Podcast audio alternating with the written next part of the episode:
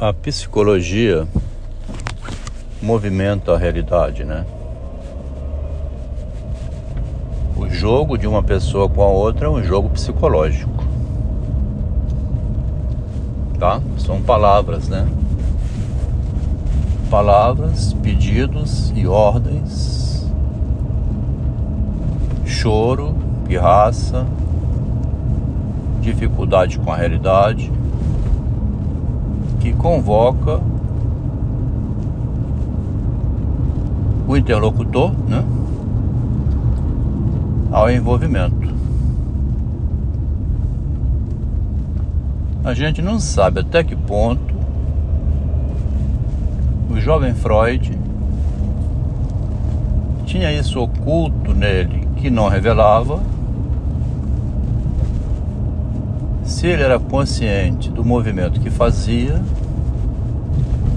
com as cartas que ele escrevia ao Eduardo Silverstein e algumas poucas cartas ao Emil Fluss, que estão no final do livro, na edição espanhol e inglês,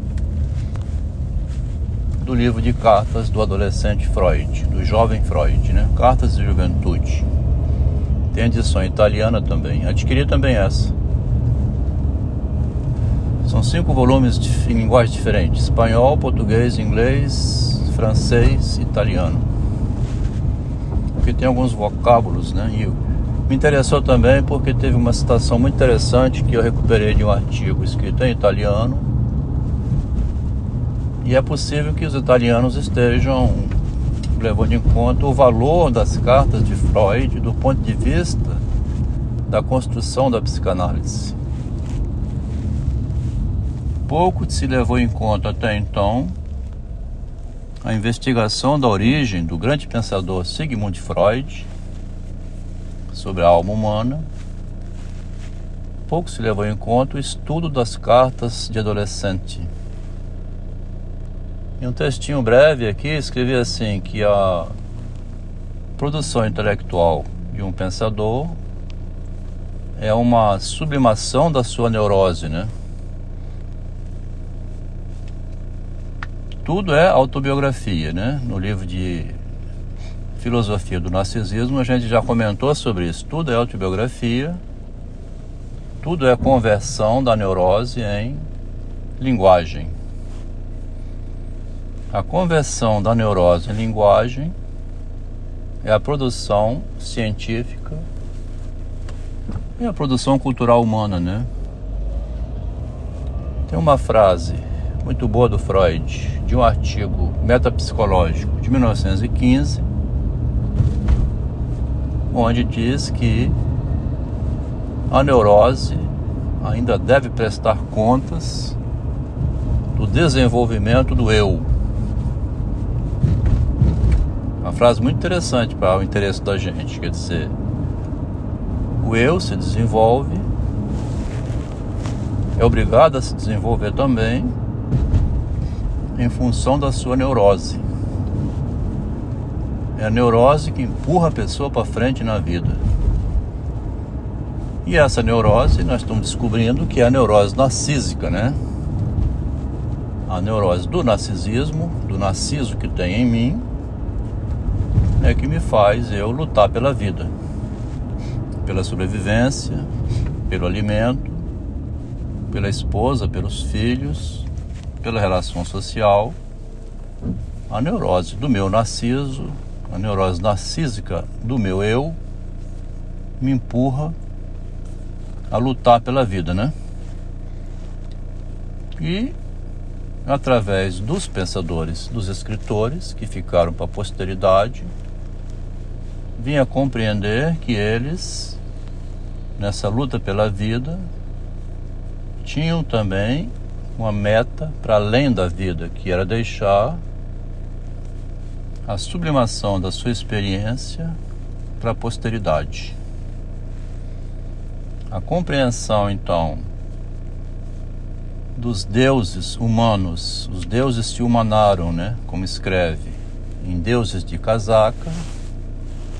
Esses deuses humanizados são os autores de livros deixaram a sua palavra escrita que são uma distração de leitura e muitas vezes extremamente curiosa, como é, por exemplo, a obra de Shakespeare, a obra de Dostoiévski e milhares e centenas de outros, né? A Bíblia é uma conversão da experiência de alguém que deixou escrito, então também é a sublimação da neurose humana. A neurose humana do ser humano, né?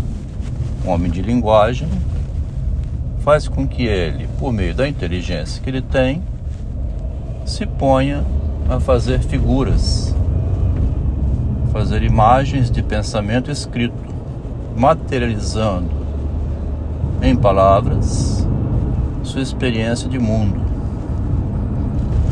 A relação do homem com o mundo, com o outro, com o semelhante, é uma relação psicológica de chantagem, de envolvimento emocional, de obtenção de favores, de, de que cria dependência psíquica, que o medo da solidão e o medo da morte leva a buscar o outro.